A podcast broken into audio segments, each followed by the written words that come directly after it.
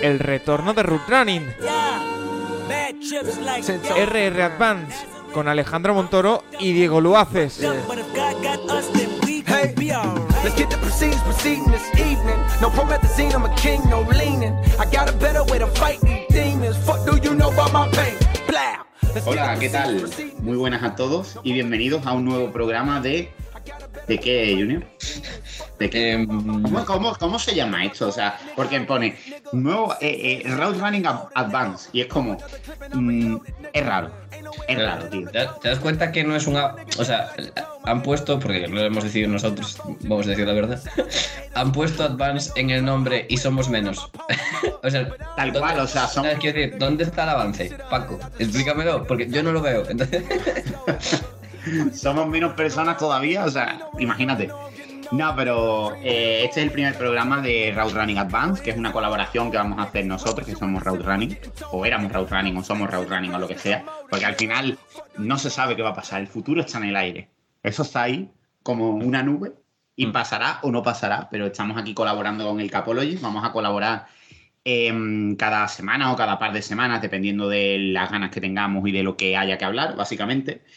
Y eh, somos, yo soy Alejandro Montoro, que si la gente no me conoce, pues soy el que presenta el puto programa y aparte eh, el jefe de todos estos mierdas. Empresario, empresario de éxito, Gerardo. Empresario. Ocelote, podría decirse. Sí. Podría, decir. Se Han pasado muchas cosas, han pasado muchas cosas que podemos comentar en la intro. Eh, y eh, Diego Luaces me va a acompañar la mayoría de programas. También vamos a tener colaboraciones desde Taiwán o donde coño esté ahora, es de Trust, que no sé dónde está. Lo mismo, está en Taiwán esta semana, la semana que viene está en Kabul, no lo sabemos. Lo, mismo la semana que viene está preso, nunca se sabe. Nunca se sabe, y de Pablo Fernández, eventualmente. La voz femenina ah, de los Patriots en España. Ah, bueno, si viene Pablo. Ah, bueno. O sea, la seriedad y, la, y el periodismo que hay en este programa se dispara. Una persona que nunca jamás. Una persona que nunca jamás estará en este programa es Santiago Tomasi. Por fin os vamos a librar de la Tomasicracia, que es el Capologis. Queríamos un monstruo, ¿eh? Tomasi tiene todos los programas del mundo. Este no es suyo. Este no lo toca Tomasi. Nunca jamás estará aquí. Nunca jamás lo veréis invitado. Porque me niego a que un señor que, es mm, un dictador en un, en un podcast. Venga, lo siento mucho, Tomasi, estás vetado para siempre. pero, escucha, que yo el otro día estaba viendo la gallega como de costumbre y había un concurso a la noche, un concurso así de preguntas fáciles, tal, mierdas, tal, antes de lo que venga la noche, ¿no? Y de repente aparece Tomás y presentándolo en perfecto gallego. yo, pero ¿qué cojones se está pasando en este país, tío? Es, una locura, ¿eh? Es increíble lo de Tomás, o sea, es una cosa de loco. Así que bueno. Y diréis, bueno, estos dos gilipollas de qué coño van a hablar. Eh, básicamente de. Mm, vamos a hablar de, de. Aparte, de variedades y de, sobre todo, de eh, jugadores de cara al draft y jugadores de cara a que mucha gente ya, eh, la NFL, ya, ya son cuántas jornadas, van a ser tres jornadas. Hay equipos ya que no tienen salvación ninguna, ¿vale? O sea, ya hay equipos que están 0-2, ya no van a ninguna parte, y lo suyo, y bueno, y aunque vayan 1-1, tampoco pasa nada. Mm, si eres fan de los Patriots, mm, bienvenido. Eh, en general. Eh, te, abrazamos. En, general, hay equipos ya que ya no valen una mierda y todo se ha ido a tomar por saco. Así que, mm, qué menos que empezar a conocer a una serie de jugadores que puede o puede que no acaben en tu equipo. Sería interesante, la verdad. El, contenido del programa es ese, hablar de jugadores que han ido creciendo a lo largo de la jornada, por eso te digo que eh, vamos a dejar un par de jornadas o un par de semanas para ver qué va pasando en esas dos semanas de college, para ver quién va subiendo el stock, quién va bajándolo, etcétera, etcétera. No vamos a hacerlo semana a semana porque semana a semana es un poco gilipollas hablar de esto, sinceramente. Se puede hablar de diferentes jugadores, pero hasta cierto punto vas a tocar muchos que son los mismos. También haremos mocks, que siempre son interesantes. Sí, ¿no? Y, hablar un poco de lo que surja en realidad, ¿no? Sí, realmente es eso, hablar un poco de contenido de draft, de contenido que no es de draft, no contenido de Tomás, obviamente. Y de variedades. Han pasado muchas cosas realmente desde que grabamos la última vez. Joder. hemos ganado el Eurobasket, Ocelote se ha sancionado a sí mismo, la reina eh, Isabel se ha muerto. Se ha muerto. Tomás es el nuevo rey. Eh, al final. Carlos y Tomás, ¿eh? tienen un, un aquel, tienen un aire, ¿no? Dos personas que no han cotizado mucho, por lo que fuere, ¿eh? Eh, así Por que. lo que sea, sí. Pero bueno, al final vamos a hablar un poco de jugadores que tienen la flechita para arriba, jugadores que tienen la flechita para abajo, equipos que tienen. Equipos y tal, al final, eh, Tomás y Rafa y, y Juan hacen el programa de college, que lo hacen de puta madre, así que de eso no hablaremos tanto, aunque también tendremos que meternos un poco en, en dinámica, Sí. porque, coño, no vamos a hablar de jugadores sin hablar de los equipos, sinceramente. Aunque yo hoy me he cargado las normas del programa y efectivamente pues todos equipos en flechita para abajo. Pero En el primer programa, ¿eh? pero bueno, da igual, o sea, también se puede hablar perfectamente, quiero Ya, decir, hombre, al ya. Yo vine aquí a generar caos, la verdad, no Caos y contenido. caos y contenido, ¿no? Que es Ah, eh, Así, así que las bueno. dos Cs que guían road running. Sí, sí, o sea, literal. Y otra más, otra letra más que no vamos a decir, porque este programa es em, PG. Family friendly. PG Eso. es. Que por cierto, no hemos decidido la canción. La decidirá Junior. Yo, sorpresa, porque no tengo ni idea. Es que es que es que Paco, es que Paco yo creo que la ha elegido él. Otro dictador, o sea, es que no. no Creo, creo que. Además, creo que va a hacer un. Yo entendí que iba a hacer como un medio remix con la otra. Vale, Y, bueno, no enti- y no entiendo muy bien qué va a hacer. Pero bueno. veremos, veremos a ver qué pasa. Bueno, vamos a entrar un poco ya en materia, yo creo. Eh, Junior, te cedo los honores Mm. para hablar de el primer jugador y o jugadores. Eh, da igual si es flechita para arriba o para abajo, ¿no? Empiezo mismo. Hay que empezar positivos. Hay que, eh, hombre, se, estaría bien que empezáramos positivos Vale. realmente. Vale, voy a empezar con un jugador que, ya que es la vuelta de road running y todo el rollo, ¿no? Un, un jugador muy road running, ¿no? De, de los, de los de la familia ya, con flechita para arriba, que es Michael Penix Jr., Hombre, el clásico. quarterback ahora de Washington, ¿no? Que El le han clásico. dejado el número, ¿eh? Le han dejado el número, el 9 Sí, de sí, por- Benzema. Que- Porque saben, saben que es la estrella. él, ha dicho, él ha dicho que lleva el 9 por Benzema, no sé si lo has leído. Es 100% real, me lo creo. 100% No, real. De Michael Penix Jr., que, hostia, me, me- me he puesto ayer a mirar, em, bueno, a ver partidos y esas cosas, ¿no? Porque yo estuve incomunicado del mundo de Internet durante casi medio mes, entonces tuve que verme los así a, a trompicón todo. Y, hostia, claro, me, me puse a recordar a Michael Penix Jr. y es que la temporada que más partidos jugó, jugó seis. Que por cierto, que por cierto, esa temporada fue hace un par de años y estaba eh, Kellen DeBoer, el, el que es su entrenador ahora en Washington, estaba de coordinador ofensivo en Indiana. Así que Indiana, quizá mm. por casualidad este año le reclutan por algo, o sea, le- le- se va a transfer desde Indiana a Washington por algo. Y Mm. de momento sí que es verdad que los tres primeros partidos están siendo muy positivos. De hecho, el último es el más positivo de todos. Sí, a mí, de los tres que he visto, bueno, claro, son los tres que hay, ha sido el que más me ha gustado, tío, y, además tiene, em, aparte de que se le nota con eh, uno primero la motivación de estar en un equipo nuevo y quizá como la valentía y el atrevimiento que hacía tiempo que no tenía, porque entre lesiones, problemas ofensivos en Indiana, etcétera, etcétera, ¿sabes? Ese, ese soltura y desparpajo que siempre tenía para soltar el brazo en casi cualquier situación, tío, pues me alegra mucho verlo de, de nuevo, porque la verdad es que su último partido es precioso, tiene un touchdown en una, no sé si es una slant o una ahora mismo, pero que la clava en una ventana entre tres jugadores, ¿sabes? Con, con ese balón extensos que él pone con, porque es zurdo, ¿no? O sea, Sí. es zurdo y negro, entonces a lo mejor hay gente que tiene... Tiene un eh, sí, ojo, si ponemos el. O sea, no sé si has visto, hablando de zurdo, no sé si has visto el vídeo ese en Twitter de mira el pase que da Tua si fuera diestro. Y es como, madre de Dios, o sea, estamos hablando de qué estamos hablando, tío. Con Penix se puede hacer que Tua eso es- perfectamente. Tú, ah, claro, encima se apellida Tago Bailoa, ¿no? Es como dentro, dentro de... ¿Sabes el mítico vídeo este en el que en Colgados de Lado discuten sobre em, cómo de- cuál es la prioridad para sentarse en un bus? En plan, si eres embarazada, ¿sabes? Sí, sí. No sé si lo has visto, claro. sí, pues sí, sí, sí. Esto es un poco, ¿no? Dentro de un escalafón de, de racismo, ¿cuál es más probable? Eh, ¿El Tua Tagovailoa o Michael Penix Jr. como quarterback? Es complicado, ¿eh? Es difícil, es difícil. Pero. Es, difi- es difícil saberlo, pero bueno, eso, que, al- que al final, que, que Michael Penix Jr., yo creo que está jugando, eh, también claro que es verdad que es su quinto año, pero está jugando su mejor fútbol, eh, recordando a los mejores momentos que ha tenido en Indiana, y solo esperar que siga así en en los Huskies, porque la verdad es que es, una, es un tipo que sin conocerlo yo personalmente de nada, lógicamente, pues me cae bien. Cinco, o sea, cinco años en college, lo cual nos dice que nos hemos tragado completamente su carrera en universitaria Sí. desde que empezamos a grabar hasta ahora. O sea, ya, ya llegamos a este punto de. El jugador lleva, de hecho, de hecho, eh, se lesionó el otro día Chris, Chris Mandel, el receptor de, Mm. de Minnesota, se lesionó para toda la temporada, es el sexto año de Chris Mandel, y quiere volver para una séptima temporada. Y digo, cojones, va a volver más tiempo que nosotros, tú. O sea, Mm. mm, es una cosa. Y con, con Penix pasa un poco igual, la familiaridad que tenemos con él y la familiaridad de conocerlo desde hace mucho tiempo. Ya sabemos Sí. que podemos ver de Michael Penix, es un tío que el brazo que tiene es un brazo muy bueno, muy, muy bueno. Muy, o sea, el, el muy potente, es un brazo que cuando está bien y está sano es preciso. El principal problema de Michael Penix Jr. ha sido siempre las lesiones, uno, las lesiones, dos, el awareness en el pocket. No se entera de absolutamente nada, no viene a venir la presión No, y tiene muchos problemas a la hora de reconocer mm, ciertos patrones. Pero bueno, en, en- una clase de quarterback que realmente, mm, a ver, la clase es buena. O sea, vamos a, de momento, parece buena. Por lo menos los dos, el hecho de que haya dos jugadores tan arriba en la clase como CJ Stroud y como Bryce Young, yo creo que aupa mucho una clase siempre.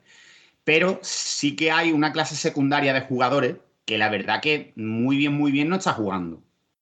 Quiero decir, los Will Levis, eh, Sí. Anthony Richardson, eh, Spencer Radler, pues mm, la verdad que el nivel medio, mm, o que se presupone medio, tampoco es que esté jugando de loco. Gente como Jaren Hall, por ejemplo, sí que está jugando muy bien. O sea, el, el de BYU, que. A ver, Sí. o sea, mm, ¿cuánto llevamos viendo a Jaren Hall también? ¿Tres años con este? ¿Cuatro ¿A años? Tres años, ¿no? Eh, ¿Cuándo entró Wilson en la liga? Eh, el año pasado. Pues entonces, dos años. dos años. Y al final es otro jugador que tenemos cierta familiaridad también, un jugador que está jugando bien. Boni, o sea, Bueno, quitando, quitando, quitando el desastre de, de prim- O sea, contra Georgia todo el mundo va a jugar mal, ¿vale? O sea, yo creo que eso lo presuponemos.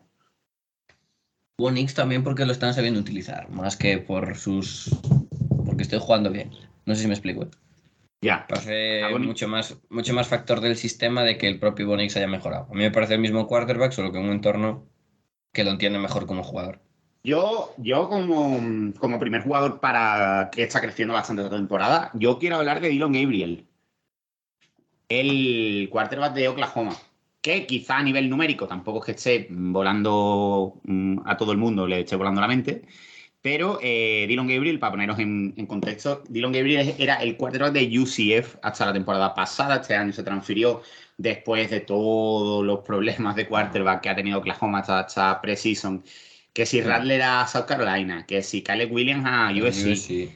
Dylan Gabriel se transfirió antes de que, que- que- de que Caleb Williams se fuera a USC. ¿eh? Algo sabría, también te digo. Hombre, Y, hombre. eh, Dylan Gabriel es otro jugador que mm, en un esquema como el de Oklahoma yo creo que es muy de repartir el balón, que es muy de... eh, va a haber mucha gente abierta siempre por, por esquema, básicamente. Pero es un jugador que es muy inteligente, es muy inteligente a la hora de decidir dónde va a ir el balón. Quizá eso, no tiene el brazo más potente del mundo, pero sí que es un jugador que el toque que tiene pues se nota mucho, es bastante veterano ya, es un tío que lleva como tres años de experiencia como titular, este es el cuarto año. Se nota mucho que, que ha jugado muchísimos partidos en, en college como titular, llega a Oklahoma, no necesita tiempo de adaptación y los tres primeros partidos que ha tenido son prácticamente impolutos, no ha cometido errores, no, no se le ve en, en ningún momento superado por la presión de que, a ver, Oklahoma es un programa grande, quiero decir, o sea, viene también de, de que de perder a su, a su head coach, eh, lo entrenará Brent Venables, el que era el defensive coordinator de Clemson. To- podía haber dudas, ¿vale? De cómo el sistema ofensivo de Oklahoma iba a, a, mm, a- a caer o no. Y Dylan Gabriel, la verdad que ha sostenido muy bien al equipo. Oklahoma está tercero, obviamente. Ahora se viene la parte mm, difícil, después de ese partido contra Kansas State, se viene la parte difícil de- del calendario. Y veremos a ver cómo responde Dylan Gabriel, pero la verdad que es para estar muy contento con el primer mes de competición. Sí, Muy, o sea, el tema es que quizá no es. Quizá no son tres partidos super flashes No, ni claro, claro. espectaculares, No, no. pero son. A nivel, a nivel numérico no es un. Pero, pero, son tres, pero son tres muy buenos partidos. O sea, es un. Quiero decir, sobre todo lo que, lo que parece que ha traído Dylan Gabriel a Oklahoma es un nivel estándar medio alto que, que, es capaz de mantenerlo ahí. No es un jugador que te vaya a lanzar 45 pases por, eh, por partido, ni, ni, mucho, ni mucho menos, y que no creo que tenga unos porcentajes eh, hiper altos, pero que te da un mínimo siempre, o, o eso se presupone que, te, que, va a ser capaz de mantener este mínimo siempre, y de momento, si no me equivoco, eh, cero, cero turnovers. Sí, sí, cero, o sea, no, no rifa el balón, ya, que, ya, es una cosa, que es una cosa que siempre pasaba en UCF, yo no sé si por sistema o por el hecho de que él tenía que forzar el, el brazo, forzar situaciones, de lanzar a triple cobertura, de lanzar a... Creo... a... Sí, creo que, que venía un poco a, a que el nivel quizá de sus receptores o que el esquema no le facilitaba eh, tanto como le puede facilitar en Oklahoma el trabajo a la hora de tener que rifar o jugarse balones y que al final pues eh, intentas eh, sobreexprimir lo que es el, el, sistema y acabas rifando balones a ver qué pasa, ¿no? Pero de momento en Oklahoma eso, o sea, no va a ser un quarterback, o no parece que vaya a ser un quarterback élite, de, de, ni va a estar en la pelea por el Hitman, ni mucho menos, pero el nivel medio que tiene es muy superior al nivel medio que hay, por ejemplo, en college. Sí, o sea, la verdad que Oklahoma, o sea, no le ha podido caer mejor en No, ese no, no. sentido. O sea, un tío que sabe lo que hace, que no se vuelve loco. Y Dylan Gabriel realmente de cara al draft es un jugador que va, seguramente va a salir drafteado. O sea, Sí. casi, casi con total seguridad. El hecho de que él puede subir su stock de cara a ser un quarterback de tercer día, de mm, futuro. Yo creo que Dylan Gabriel mm, prácticamente está no condenado porque mm, tiene todavía margen de mejora, pero puede ser un, un suplente muy decente durante mucho tiempo en la liga. Porque es inteligente, es un jugador inteligente que cuida el balón. Y yo creo que al final, simplemente con, con el hecho de que un- tiene una temporada, si tiene una temporada con 10 turnovers o menos, que puede ser posible perfectamente, y con buenos porcentajes, es un tío que al final no, no acaba rifándola y que mm, se, digamos, en, en, en los All-Star, en la Senior Bowl, porque seguramente sea uno de los clarísimos eh, quarterback invitados a la Senior Bowl, siendo un, un jugador importante en Oklahoma y tal. eh, puede subir su stock de acabar en una quinta ronda, acabar en una tercera perfectamente. Quizá podamos verlo hasta más arriba. Mm, De momento, poquito. tampoco es un mal atleta. No, no, no, no, por eso te digo que no es un jugador que tiene tantos contras. No, casi no tiene ninguno. O sea, su, mayor contra es que quizás no tiene el talento para, para ser élite. Creo que es lo casi lo único más o menos limitante y un poco que no, no es un jugador que tenga un pe- hiperbrazo, pero bueno, tampoco es que quieras, o al menos yo como, si yo fuera head coach en la NFL, tampoco me gustaría tener un quarterback 2 que fueran rifas, ¿sabes? Por eso te digo, o sea, yo creo que al final el quarterback 2 es más una cosa de seriedad, sobriedad, eh, saber que puedes Mm. confiar en él y que no te va a perder el partido. Coño, Jacoby Brissett lleva mucho tiempo en la liga, lleva con 7, 8 años en la liga casi. Mm. No. no, Pero es un tío que no va, no va a volverse loco con el balón, nunca. Y me parece No, que, no, que no. Gabriel, mm, a nivel de prospect, es un prospect relativamente similar a lo que era Jacoby Brissett cuando sale de North Carolina State. Así Mm. que es un, puede ser un muy buen quarterback 2, llega el momento. Así que de momento la- el, el inicio de la vida en, en Oklahoma muy bien. Mm. Ahora es el momento de, de- después de toda esa positividad de los jugadores que andan creciendo después de un transfer, yo creo que es hora de meter un palo. ¿Quieres un palo? Un palo. Un palo. Eh, vale, pues el, el palo, que eh, me lo ha dicho Montón antes de grabar, pero por lo tenía apuntado, la verdad, es eh, Anthony Richardson, el, el quarterback de los trasquismos, ¿no? De, de De Florida. los Flor- Florida Trasquismos. de los Florida Taiwan, eh, Anthony Richardson, que el año pasado tuvo esa eh, aparición espectacular, eh, aunque extraña, ¿no? En, en cierta manera, por, por cómo fue todo lo que pasó. Sí. Pero O sea, ese, ese salió- eléctrico, sí. Salió, se lesionó, salió otra vez, se lesionó. Eh, el equipo era de Morillón eh, y era como, era raro, la verdad. Este año sí es full su equipo. Mm. Sí, yo, yo creo que al final el, el principal problema de Anthony Richardson se resume en, En que no sabe eh, pasar.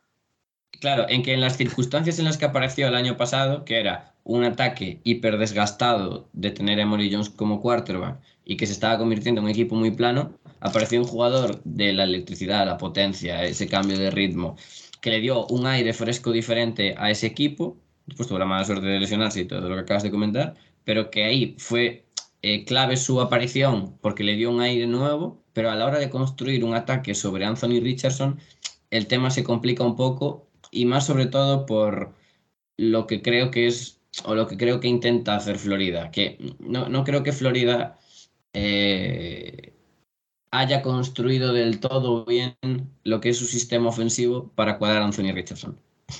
Al ah, final se están viendo las costuras como pasador. O sea, para, para, que la gente se haga una idea, Anthony Richardson lleva cero touchdown de pase, cuatro intercepciones. ¿Por qué? Porque trata de forzar. A ver, Anthony Richardson es un jugador que la gente dice, Buah, se parece a Cam Newton. Y tú, mm, no. Eh, lo siento. O sea, no. Porque ya estamos hablando de palabras muy mayores a, ese nivel. Anthony Richardson es un muy buen corredor, muy bueno. Tremendamente eléctrico. que puede, puede crear de la absoluta nada una jugada, de irse 70 yardas corriendo en un pocket roto. O puede crear una jugada de 60 yardas pasando con el balón en el aire en un pocket roto, perfectamente. El problema, Anthony Richardson bajo sistema, de momento está siendo un desastre. Es que tú, tú mírate, por ejemplo, el partido contra Kentucky tiene 35, o sea, intentos de pase. Que ya no nos de pase, que incluso son más. Eh, no puedes hacer que un jugador como Anthony Richardson pase 35 veces bajo ninguna No, no, no, no. Es, es, que es, sinceramente, es un jugador de como muchísimo 25 pases por partido, como muchísimo, a día de hoy, porque le falta evolucionar como pasador porque no tiene absolutamente ni pajolera idea. Es que no, no entiende, eh, o sea, se pierde mucho. cuando le disfrazan cobertura, en Kentucky lo hacen, el partido de Kentucky es bastante sangrante en ese sentido. Le disfrazan cobertura, cae hay zonas donde no entiende qué está pasando, el hecho de que le intenten simplificar el, playbook tampoco le ayuda demasiado porque le, da rutas muy simples. Tampoco los receptores de Florida le están ayudando mucho, ¿eh? O sea, también una, cosa no quita la otra. Pero el hecho de que esté forzando jugadas, el hecho de que esté jugando detrás de una línea ofensiva que realmente tampoco tiene un nivel alto, se une un poco todo. Es, y, y mira que el primer partido fue de estos partidos que tú dices, vale, eh, el partido contra Utah fue muy esperanzador en ese sentido. Quizá no tanto pasando, pero sí como quarterback de college. El típico que mm. empieza eh, uno de los primeros partidos como titular que tiene, de su equipo. vamos a ir creciendo a partir de ese punto. Los últimos dos partidos no. No, y porque, y porque, a, y porque a South Florida se le ocurre eh, lanzar un pick six y, y, tener, y tener dos fumbles, que si no, el, el partido se va partido mucho más ajustado de lo que parece. Hombre, y, porque Montreal Johnson también hace el carrerón este que se mete de 60 y pico yardas. Si no, ese partido, el atasque de Florida en ataque era curioso, cuanto menos, ¿eh? Contra South Florida, estamos hablando. La napierneta va a medio gas. A ver, yo, tiene, mucho, tiene mucho que mejorar. La gente lo ponía, mucha gente.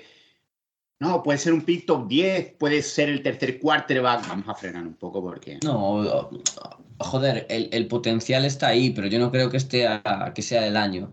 Yo tampoco lo creo. necesita evolucionar mucho como pasador como para dar el salto. Porque, yo qué sé, ni, ni, en los peores momentos de Lamar Jackson en college era tan mal pasador, de verdad. No, no, no, no, Que la gente se metía mucho con Lamar Jackson sobre que era un mal pasador. Eh, que no lo era, pero Anthony Richardson no está ni cerca del peor Lamar.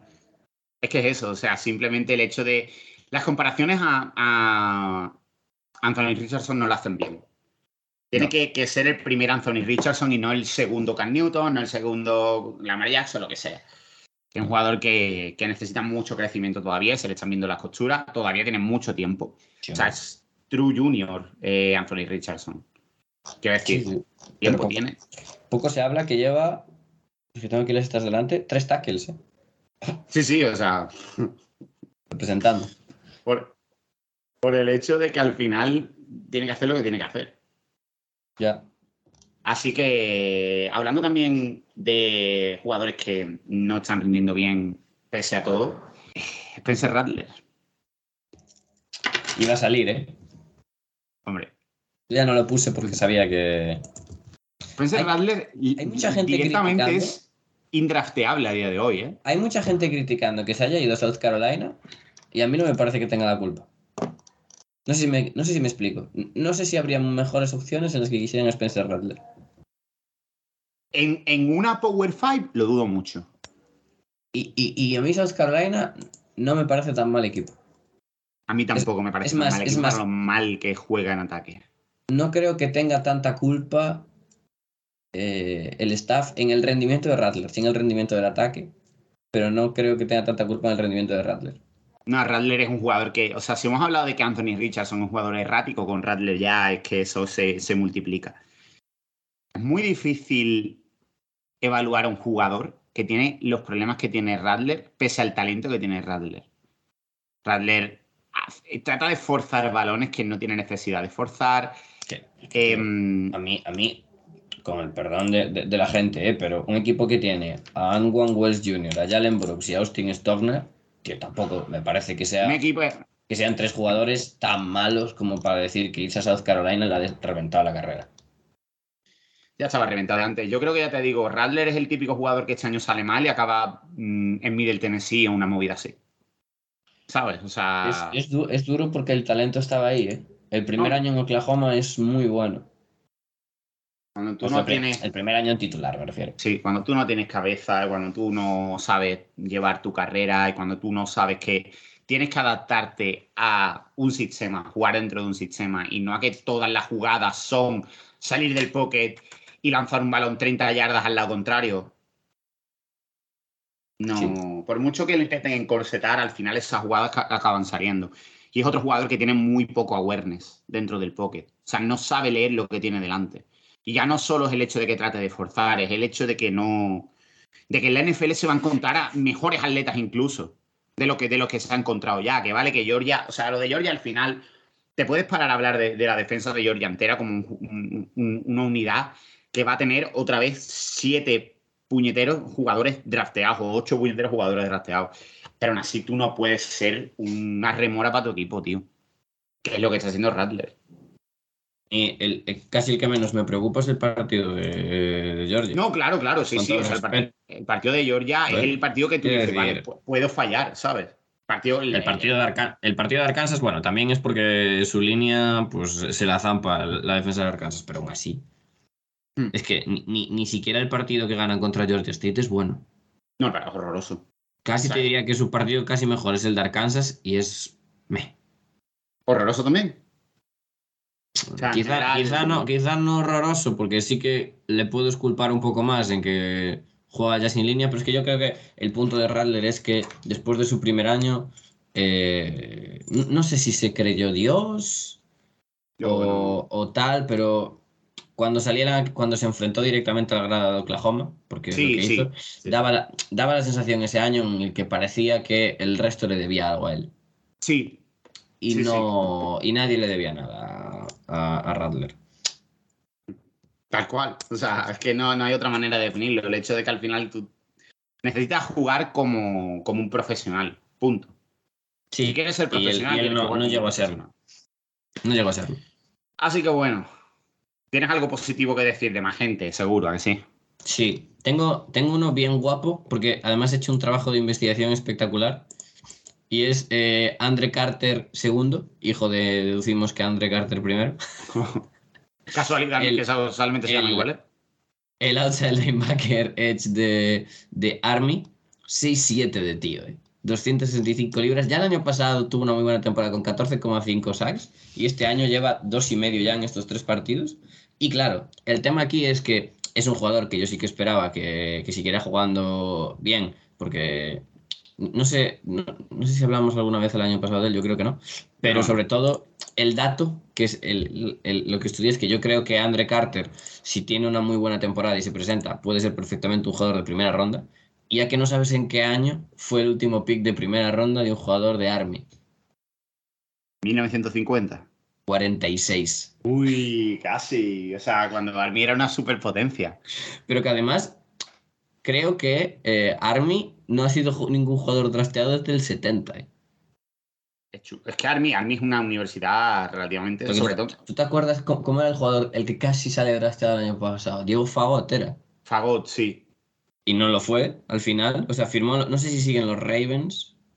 No, Creo- no, recuerdo, no creo recuerdo. que sí, pero cuidado con Andre Carter segundo. No, André Carter, o sea, el hecho de que drafteado va a salir, drafteado seguro. el, tema tema es, es dónde. el, el tema es si entrará en primera ronda. Yo El es creo, dónde. yo creo que puede entrarlo, porque además es un jugador con un... eh, El físico- fí- el físico es físicamente raro. es un toro. Sí, sí, el físico Físicamente es una bestia. Es. Tiene los brazos muy largos, un tío relativamente mm, bendy, o sea, bastante ágil para, para el perfil de jugador que es parando la carrera. A ver, estamos hablando de Army. Quiero decir, mm, si no paras la carrera en Army, no juegas. Quiero decir, es un, y es, literalmente. es un jugador que eh, me sorprende en cierta manera que técnicamente es un jugador bastante depurado para ser Army. Quiero decir que Sí, bueno, que no, no estamos hablando de una superpotencia sacando jugadores y menos para Claro, Rusher, sí. claro no, no destaca Army por, por tener para rusher muy técnicos y dentro de lo que es Andre Carter segundo tiene un par de, de moves muy bien trabajados y eso que tiene un atleticismo raro y hombre, yo qué sé, si, si chanta 12 sacks este año, 14 Son ya cinco el 10 año pasado, Son casi, 10, son casi 17 sacks. Claro, ¿no? claro. Quiero decirte. Son muchas, mucha producción. O sea, es otro jugador que en una clase de Edge que tiene mucho más de Will Anderson. Quiero decir, o sea, es, un- es una clase que realmente tiene, tiene jugadores con mucho potencial por detrás de Will Anderson y que al final pueden acabar subiendo mucho, no solo, no solo Andre Carter, sino gente como, como Brenton Cox, por ejemplo, el, el Edge de, mm, el de Florida, que es otro jugador que no empezó relativamente, no empezó mal, de hecho, la temporada, pero otro jugador que está ahí. Eh, Miles Murphy de Clemson. eh, este, ¿cómo se llama? Coño. O sea, Zion Tupuala-Futui de, de, de la Universidad de Washington, Nolan Smith de Georgia. Y otro, que yo también lo tengo en positivos en, en cómo empezó la temporada, es Jared Bers, el Edge de Florida State, el eh, transfer desde Albany, que Albany es un programa bastante pequeñito, ¿Mm? y la verdad que ha empezado muy bien la temporada. Lleva cuatro sacks, pero no solo es el, el hecho de que lleve cuatro sacks, sino es que lleva como 14 presiones. Es el hecho de que crea, mm, crea el de caos consistente, sí. constante. En tres partidos, 14 presiones son muchas presiones. Y el hecho, sobre todo, el partido que, de- que hace contra el SU, yo creo que es el que le pone un poco en el mapa y en el hecho de que quién cojones es este tío Mm. y de dónde sale. Ya el año pasado tuvimos con eh, en Florida State un Edge que acabó saliendo en primera ronda. Mm. Jared Bers tiene la posibilidad, Jared Bers es True Junior, Jared Bers tiene la posibilidad de acabar en primera ronda también si Florida State, uno, mantiene ese rendimiento que está manteniendo Florida State, que está jugando Muy bien. no excelentemente bien, pero está siendo resolutiva, es un equipo que también ha conseguido trabajar muy bien el, el- el transfer market, la verdad. O sea, el hecho de que, de que, el, de que el, portal lo haya trabajado también, no solo con él, sino con Johnny Davis, que es el, el receptor que han, que han cogido de Arizona State. Son seguramente el mejor jugador de, de Florida State en ataque y el mejor jugador de Florida State en defensa. Son dos transfers. Mm. Sino por el hecho de que, coño, o sea, Florida State llevaba cuántos jugando, o sea, horriblemente mal y, y no pasando de, de ser un equipo mediocre, mm, siendo mm, positivos con él. Y han encontrado, en cierta manera, un una manera de, de cuadrar y delimitar mejor a Jordan Travis de lo que lo tenían el año pasado, por ejemplo. Mm. Quiero decir que, que al final Florida State ha empezado muy bien la temporada. Eh, Jared Bers está siendo espectacular. Ya no solo por lo que decías tú de los sacks ni tal, también su trabajo en la, contra la carrera está siendo muy bueno, muy positivo. Y en general, eh, en cierta manera, gratamente sorprendido con, con el rendimiento de Florida State. El, el partido que, hace contra, que hacen contra Louisville, Florida State también me parece muy bueno. Ese, ese partido, Florida State, de Lo lo pierde. pi- O sea, el- de el las año últimas lo lo, pierde. lo pierde, lo pierde, seguro. O sea, es el hecho de, de la, la, mm, trabajar mentalmente y de que lo. Coño, ¿no te acuerdas cuando perdió contra Jacksonville State en el, en el Hail Mary aquel? El pago, el pasa aquel de. Tío.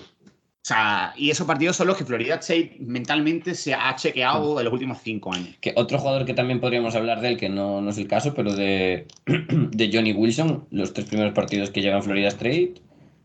Ojo, eh. No, o sea, Dan- Johnny Wilson pone que en la web de Florida State pone que mide 6'6.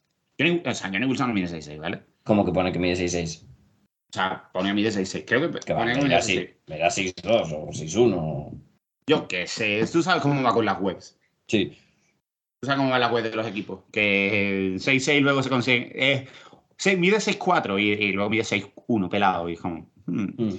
Florida en general eh, está muy bien, sinceramente. Y creo que Bers es otro jugador que puede llegar a, mm, a crecer. No sé si a primera ronda o de momento no sé si a primera ronda, pero sí que es un jugador que puede creo- aprovechar un vacío. Yo creo que fácilmente eh, puede meterse en segundo día. Sí, Fácil, no, ¿no? yo creo que segundo día facilísimo y veremos a ver todos 50 y, y veremos a ver a partir de ahí. Así que genial por esa parte. ¿Alguien? Venga, continúe. Eh, eh, palo positivo. Que tengo más positivos que palos, entonces no Po- sé. po- positivo, mejor. Vale, pues como estábamos hablando. Espérate, que estoy aquí abriendo pestañas que no eran. Eh, como estábamos hablando de receptores, pues me he ido a mi fábrica favorita de receptores de la historia. No, es broma. Es broma. Me he ido a SMU y al inicio de temporada es Rashid Rice, que sobre todo me ha sorprendido que es un tipo de receptor que no, que no suele ser el perfil de SMU. En plan, cuando pensamos en SMU, pensamos en jugadores del estilo. Eh, super explosivos, los Danny Gray, los, el Reggie Robertson, etc. Y Rashid Rice es un receptor eh, físico que nunca, en general, no, no te da la impresión de ser muy rápido, pero sí que creo que tiene una zancada muy larga, que es un jugador más potente que rápido, ¿no? Y que ha empezado eh, muy bien la temporada. El año pasado ya tuvo una muy buena temporada jugando y teniendo muchos snaps, sobre todo en el slot, ¿no? Y este inicio de temporada un, un poco más abierto, tal, pues es, si no me equivoco, debe ser el líder en yardas del college football. Y si, no lo es, y si no lo es, debe estar cerca, porque lleva casi 500 yardas en, en tres partidos. Y, Lo y cual no es extraño. buena química con Mordecai. Lo cual no es extraño jugando en SMU, básicamente porque SMU se tira no. hasta las zapatillas. Claro, a mí lo que más me sorprende sobre todo es que es un perfil diferente a lo que se suele, lo que solemos estar acostumbrados de, de ver en SMU y han sabido cuadrarlo eh, muy bien. Está ganando muchos duelos, eh. una barbaridad de vuelos por físico porque tiene una potencia de salto muy, muy, muy, muy, muy buena. La verdad. Y yo, por ejemplo, vale, yo que le haga 160 yardas a North Texas o 130 a Lamar, pues que ni, ni la conocía, la verdad, como Universidad de Lamar. Pero la, la- la semana pasada, pese a la derrota contra Maryland, también hace otro partidazo. Y esta semana, si no me equivoco, ¿contra quién juegan? Juegan contra TCU. La Y- vuelta de Sonny Dykes. Sí. Así que, a- a mí- así que creo que es un, es un hombre para apuntar. Porque creo que está Sí. teniendo su eclosión encima en su año senior y que es un jugador que tiene experiencia en el slot, que no es un jugador hiperpulcro co- corriendo rutas, pero sí que eh, tiene muy buen footwork pese al tipo de receptor que es y sobre todo la, la potencia de salto que tiene que le hace ganar muchos balones divididos sin ser un jugador extremadamente alto, eh, ni mucho menos. Y, y a ver cómo sigue y cómo evoluciona. El tema, el tema a mí siempre en SMU es eh, si va a ser, o sea, no, no creo que sea capaz de mantener este ritmo, lógicamente. No va a ir a 130 yardas por partido todo el año. Pero si es capaz de mantenerse medianamente estable, creo que es un, jugador bastante a, tener en cuenta, la verdad. sí. Yo ya te digo, SMU siempre es una fábrica de receptores, te pongas como te pongas, eso es así. Yo quiero hablar también de otro, de otro receptor, que es otro transfer de este año. Es Jacob Cowen, el, el receptor de Arizona, que eh, el año pasado en UTEP, lo, UTEP el año pasado tuvo una temporada relativamente sorprendente, fue a Bowl, estuvo muy peleón hasta final de temporada, al final acabó con tres derrotas o cuatro derrotas, pero fue un equipo muy, una sorpresa muy positiva UTEP. Y el año pasado Jacob Cowen básicamente fue el, el mayor arma de, de UTEP en ataque, hizo casi 1.400 yardas, un tío súper dinámico desde el slot, alguien que con el balón en las manos súper creativo. Se transfirió a Arizona, que es otro equipo que lo ha hecho relativamente bien a la hora de conseguir transfer. Y los tres partidos que lleva, sobre todo los dos- las dos primeras jornadas, lo hizo genial, genial, genial. Súper, súper útil. Eh, J- Jalen de Laura es el, es el nuevo quarterback de, de Arizona, el transfer también de, de Washington State. La verdad que los dos han encajado muy bien. Buen, Porque- buen, buen transfer de Sí. Laura. Sí, sí, o sea, Arizona muy bien. Al contrario que Arizona State, que si quieres luego comentamos la movida de Arizona State, que tiene tela también. Eh, eh, Arizona eh, muy superior en, en ese sentido a la hora de moverse en el, en Sí, el transfer sí. portal. El hecho de juntar a De Laura con Cowen, que es súper útil con el balón en las manos, juega principalmente en el slot, gran, gran, gran corredor de ruta, o sea, es un tío que súper súper plástico a la hora de jugar. Claro que es un tío que mide 5'10 y pesa, y pesa 170 libras. Quiero decir, es muy pequeño, muy pequeño. Bueno, creo ve. que con los, o sea, con los jugadores que han aparecido últimamente, Sí, ¿sabes? sí, sí, es un molde tipo Kadarius Tony, tipo eh, Wendell Claro. Robinson. es un jugador, yo que sé, cómo decirlo, más respetado, un molde de jugador más respetado de lo que era antes, quizá, ¿no? O sea, qui- quizá no sea un super jugador o no lo vayamos a ver, pero yo creo que es un jugador que puede, uno, irse a más de mil yardas este año. Dos, puede ser muy útil. Es True Junior Sí. todavía, así que eh, quizá yo, mi, mi sensación es que seguramente se tire los dos años en Arizona. El hecho de que puedas crecer como jugador. No lo sé, o sea, Depende de la temporada. De Arizona pero- a, mí, me- a, mí, a mí de Arizona me gustaría decir que, con, que creo que es un, es un muy buen momento para dar eh, los saltos sabiendo lo que va a pasar con la Pac-12, ¿no? Con... Es, completamente cierto. O sea, hacer, hacer básicamente el anticolorado. Ir para arriba, Claro. no Es, en la es el, mierda. es el momento de ir para arriba ahora que... Tío, eh, Arizona, o sea, Arizona es una universidad, igual que Arizona State. Son dos universidades que están súper bien situadas en la Pac-12, súper bien situadas, y que son campus grandes y que son universidades relativamente grandes que- en, el, Es que en la costa oeste, Bueno. ¿eh? cuando, cuando se vayan de la Pac-12 los que se van, quiero decir, Arizona, quién sabe. Por eso te digo, o sea, Arizona. Quiero- decir, al final, a veces- talento. A veces, ¿qué es mejor? ¿Ser el cuarto de la SEC o el tercero de la SEC? No, no me refiero a los que se vayan, me refiero a el cuarto equipo, el tercero de la SEC, o ser el primero de la Pac-12. A la hora me refiero de competir eh, a nivel transfer, etcétera, etcétera, ¿sabes? Sí. A nivel de, de reclutamiento de tu propio estado, yo creo también. Claro, Arizona es muy además- buen estado para reclutar. Claro, es que yo creo que es, es el momento de, de apostar en el transfer portal, de ir a... De ir creciendo a Ah. base de transfer, de ir creciendo, Claro, pero claro. también creciendo a base de mira lo que estamos haciendo, mira cómo estamos desarrollando, vente. Claro, Cowen es un ejemplo Claro. claro de esto. O sea, es un jugador que destacó mucho en, el- en- en un, un equipo. en Conference bastante- USA, sí. Es un, es un equipo en Conference USA de Grupo 5 que era por enci- que fue por encima de la media el año pasado. Bastante Sí. por encima de la media, de hecho. Sí. Eh, te lo traes a una Pac-12 que la verdad que no es la Pac-12, no creo que sean las dos conferencias más atractivas del mundo, pero aún así tienes la posibilidad de crecer en un equipo Power 5, en un equipo con relativamente Claro. aspiraciones de futuro. Así que, muy sí- bien por parte de siempre- Arizona, muy bien por parte de Diego Cowen. Siempre te van a ver más en Arizona que en Utah. Está claro. eso clarísimo. O sea, eso está clarísimo. ¿Palito se viene o qué? Yo, que- a ver, es que yo he hecho un poco de trampas porque vale que el, el- el programa está ciertamente enfocado hacia, hacia, hacia el draft, ¿no? Pero yo Sí. quería hacer un, un- un poquito de trampa porque quería hablar del asunto Notre Dame, ¿no? Entonces he puesto en dedito hacia abajo al... Más que al equipo entero, yo incluso te pondría dedito hacia abajo el, ataque, ¿no? Que solo sea el ataque. Eh, lo digo también porque, claro, había cierto, mm, creo que hasta hype desmesurado en, en parte por, por la llegada de un nuevo head coach, etcétera, etcétera, etcétera, por las clases de reclutamiento de los años venideros que eh, parecen muy buenas, ¿no? Había un cierto hype sobre, sobre el- todo lo que envolvía a Notre Dame y, y claro, se ha venido un poco abajo después de- del, del inicio de temporada. Sobre todo, por, como te digo, del ataque. Porque, por ejemplo, en el primer partido eh, contra Ohio State, yo creo que la defensa hace un muy, muy buen partido. Muy, muy, muy, muy buen partido. Pero claro, con un ataque eh, inoperante como el que tienes, Sí. es muy, es muy complicado. Do your fucking job. Es muy, es muy complicado. Y después, mencionando lo, lo del draft, es el impacto que puede tener esto en jugadores eh, como pueden ser Michael Mayer o Chris Tyree, que en primera y segunda semana Chris Tyree se lo fumaron Sí, sí, increíble. En uno- o sea, en uno de los tocó, tocó más balones el tercer partido que los otros dos juntos.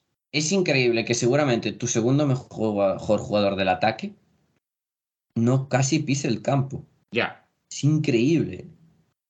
Yo no. Es flipante, la verdad. O sea, es la verdad que la, principio de temporada es todo muy mejorable, sinceramente. Todo muy Sí, porque a- al final los de siempre sí que están jugando muy bien, que son los Fosky, eh, Ah. eh, los Ademilola, la, la, la defensa en general. Yo creo que la defensa en general tiene cero, cero culpa. Yo creo que los tres partidos son de sobra suficientemente buenos de la defensa como para, como para haberse llevado los tres.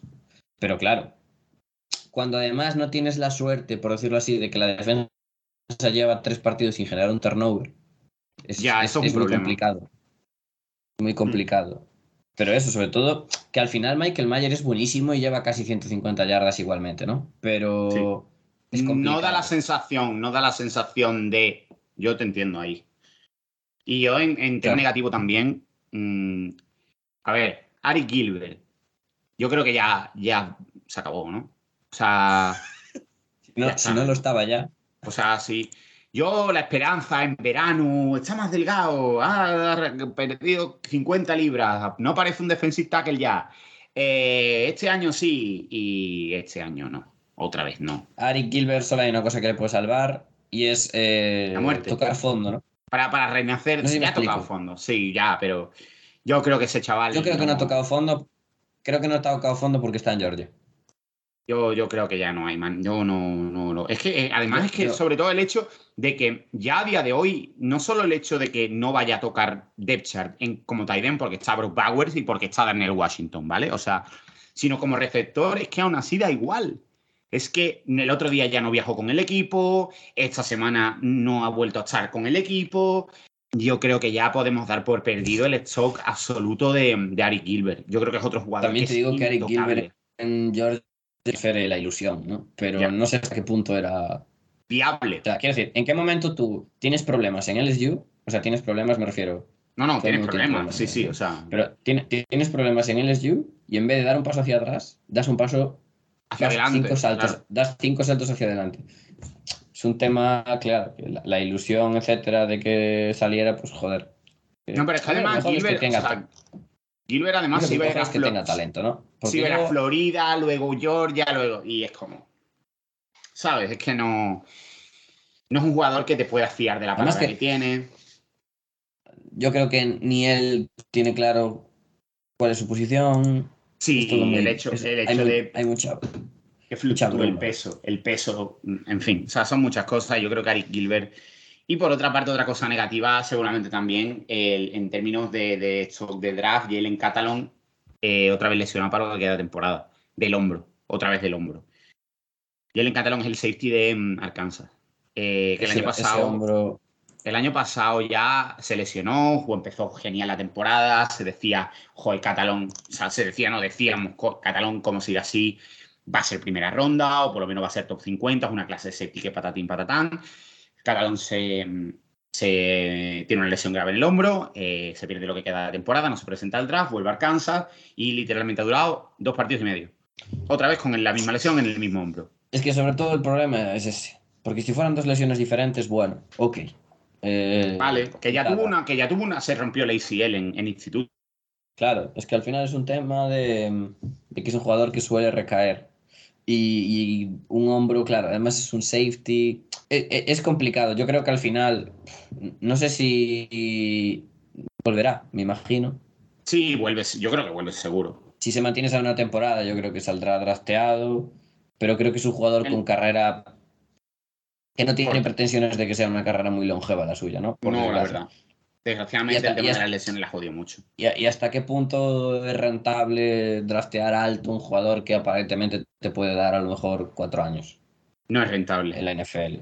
No es rentable. Es una pena porque es un muy buen jugador, la verdad, pero... Y es No lo que hay.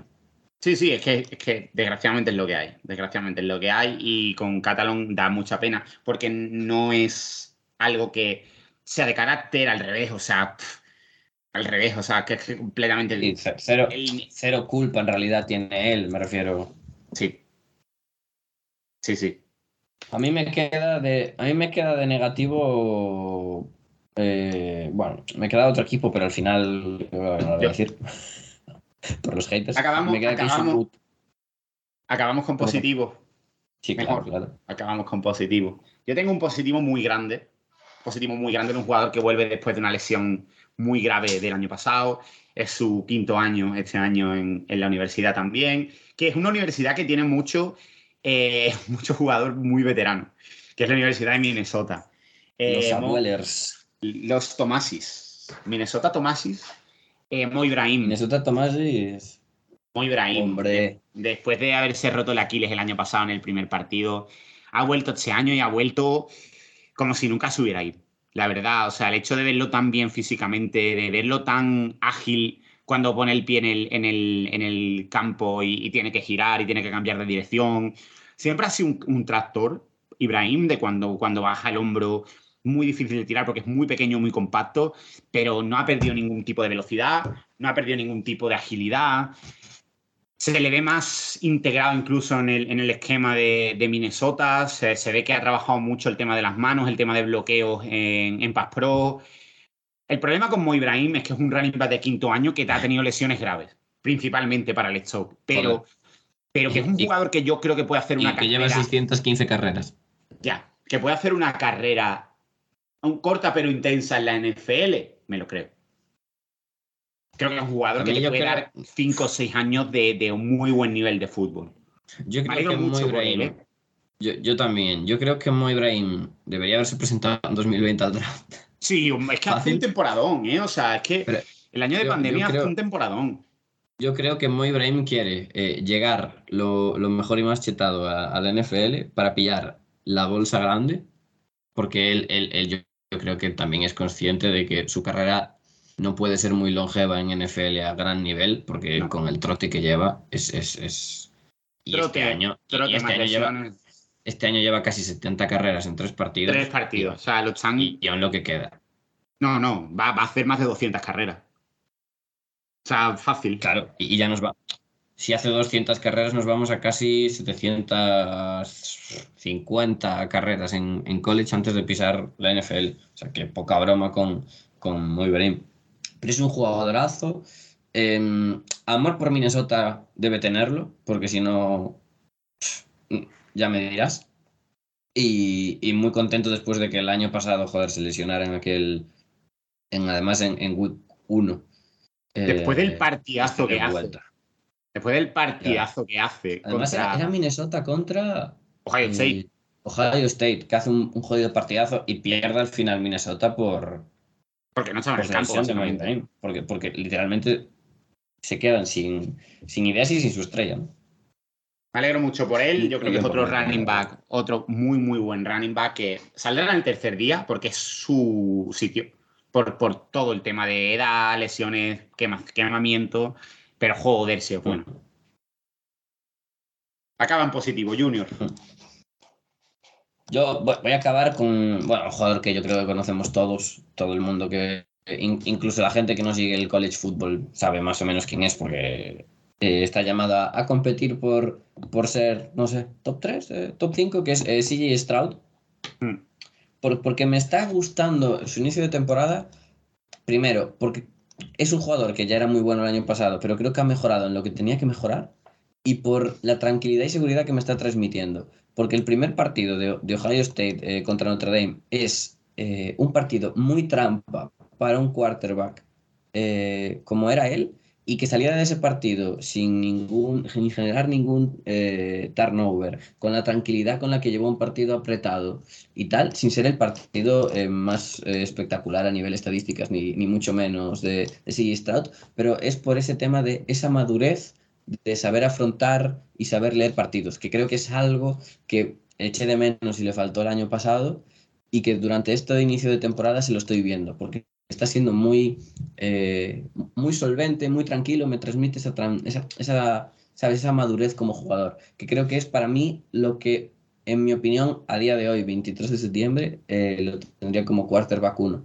Creo que es Yo- el más maduro preparado en este momento. Eh, para Tampoco es que Bryce Young haya empezado, tampoco es que Bryce Young haya empezado como un tiro. Pero bueno, la pelea va a estar ahí prácticamente todo el año. Yo creo que al final va a haber siempre mm, fans de uno, fans del otro. Yo me mantengo a- ahí en la, en la pijota, así en plan mirando, porque como mi equipo es malo de cojones, me da igual eh, a quien elija, porque va a ser una mejora evidente. Ah, no, Muchas gracias. no, a ver, a ver, Bryce Young, Bryce Young me parece buenísimo. decir, son muy no- buenos los dos. Yo creo que, que el nivel de talento son, que son muy tienen buenos los dos. nivel de talento que tienen los dos son tremendo. O sea, el salto del 1 y el 2 al 3, un salto muy grande en este draft. Veremos a ver quién acaba Sí, siendo sí. el 3, pero el 1 y el 2 son básicamente no hay 1 y 2, es Yo- 1A, yo- 1B. Yo creo que el 3 acabará siendo. El que se come los plátanos con Sí, sí. cáscara, Yo, yo creo que será, que será él solo por el que se toma el café con la mayonesa. Y es que ese muchacho, fuera del tema de que no tenga ni puta idea de, cómo- de comer, ese muchacho tiene un brazo muy especial. Ya. Muy, muy, muy, muy especial. El problema es que a día de hoy no sabe usarlo del todo bien. Pero tiene un brazo muy especial y yo creo que al final va a ser diferencial. ¿eh? Yo veo muchos huecos, yo veo muchos huecos. Yo veo todavía que está muy abierto todo lo que hay por debajo, pero el 1 y el 2 son 1A y 1B. Sí, pero, pero el tener el tener el el tener el brazo diferencial, sabes que al final tira. Porque yo creo que dentro de su grupo, e incluso incluyendo a Stroud y, y Bryce Young, hay, al- hay X lanzamientos que es muy, dif- es muy difícil eh, que haga otro quarterback en college. Yo creo que al final eso va a ser diferencial a la hora de ser el 3, me refiero. Hmm. No creo que llegue al nivel de los otros dos, pero por delante del grupo medio yo creo que sí que puede estar. Pero eso, que muy bien si Stroud, mis dieces y nada. Está, ¿no? Decir. Así que bueno, una horita de prácticamente de hablar de jugadores, hemos hablado de cómo. La, has- la isla, ¿qué tal ayer? Es que no, o sea, ayer. No, no la he ayer, visto. El, pr- el próximo día no la he visto todavía, así que el próximo Yo día lo tampoco. comentamos porque no tengo ni puñetera idea. Yo a mí estas vainas no me gustan, pero no sé. Al final las acabo viendo, no sé por qué. Es entretenido. Así que bueno, la semana que viene no sé si volveremos o no, porque a lo mejor hace- hacemos un mock o no, pero en dos knows? semanas nos volvemos a ver seguro con más flechitas arriba, flechitas abajo. Este es el primer episodio. A lo mejor nos inventamos algo, ¿eh?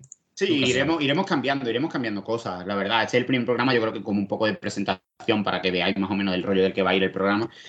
Y eh, pues nada, muchas el gracias a todos. Muchas gracias a todos por, por escucharnos. Volveremos a escucharnos aquí en el Capologist. Qué raro Es es una- decir eso. Verdad, tío, ha sido raro, ¿eh? Qué raro es decir eso. Encima pensar, encima pensar que nos está escuchando Santiago Tomasi, que jamás va a venir aquí. ¿eh? es un- una persona ja- que jamás va a pisar eh, Root Running Advance. Ojo. También Y- suena raro, ¿eh? Suena raro, suena raro. Y eh, encima, un, un día invitaremos a Rafa Cervera para hacer ranking de los memes de Tomasi. De... Uf, ese va a ser el mejor programa, ¿eh? La gente ese va a ser ¿Sabes Porque a quién podríamos también invitar para hacer ese día, ese mismo día también a Eneco. a... Es, es que no. No, también. ¿Sabes el, el señor este de Twitter, Juan Fútbol? Que, que, que- también siempre da me gusta a los memes de Tomás. Ese Sí. hombre es Jesucristo. Ese Sí. hombre, ese hombre no lo conozco, pero desde aquí me cae muy bien usted. Bueno, no sé si le gusta que le llamen usted o no, pero Sí, sí, eh, sí, sí, sí, sí. gracias, porque me parto.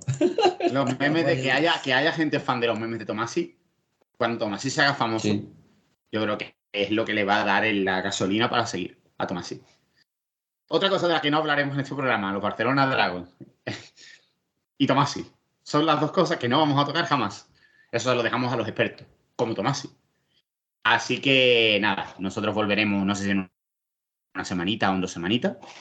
Y seguiremos hablando del draft, seguiremos hablando del cole, seguiremos hablando de lo que sea. Al final es cuestión de reforzar vuestro conocimiento sobre el college. Ved college, o sea. Mm, es muy entretenido. Estáis aburridos un sábado por la tarde, poneos el UTEP UTSA, que disfrutaréis nada, pero por lo menos lo tenéis de fondo. Haceos fans de los juegos de mesa también. Y ya, es lo último, que el college y los juegos de mesa. Lo- las cosas más divertidas de la historia. Y de Tomasi, sobre todo también. Haceros fan de Tomasi. Así que nada, eh, como no, no- nadie nos va a mandar un burofax para denunciarnos ni nada, nos vamos de momento y ya volveremos. Bien clean soy, ¿eh? Creo que no hemos dicho nada denunciable. No, hay que estar atento a Pedrero igualmente, ¿eh? que es Sí, muy de mandar burofaxes en estos últimos días. Cualquier día Ah. que haya algo, sí. cualquier día. Así que nada, eh, un saludo a todo el mundo. Seguir escuchando los programas del Capologist, que son bastante mejores que este, sinceramente. Más largos, pero mejores.